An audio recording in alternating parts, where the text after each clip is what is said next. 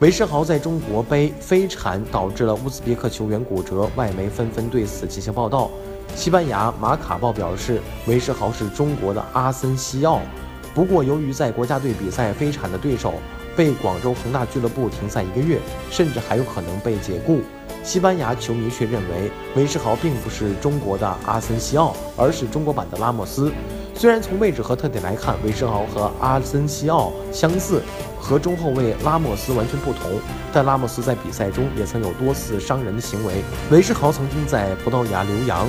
葡萄牙纪录报报道称，曾经在博阿维斯塔费伦斯效力过的韦世豪，这周成为了中国的新闻焦点，而且不是因为好事情，他被恒大禁赛一个月。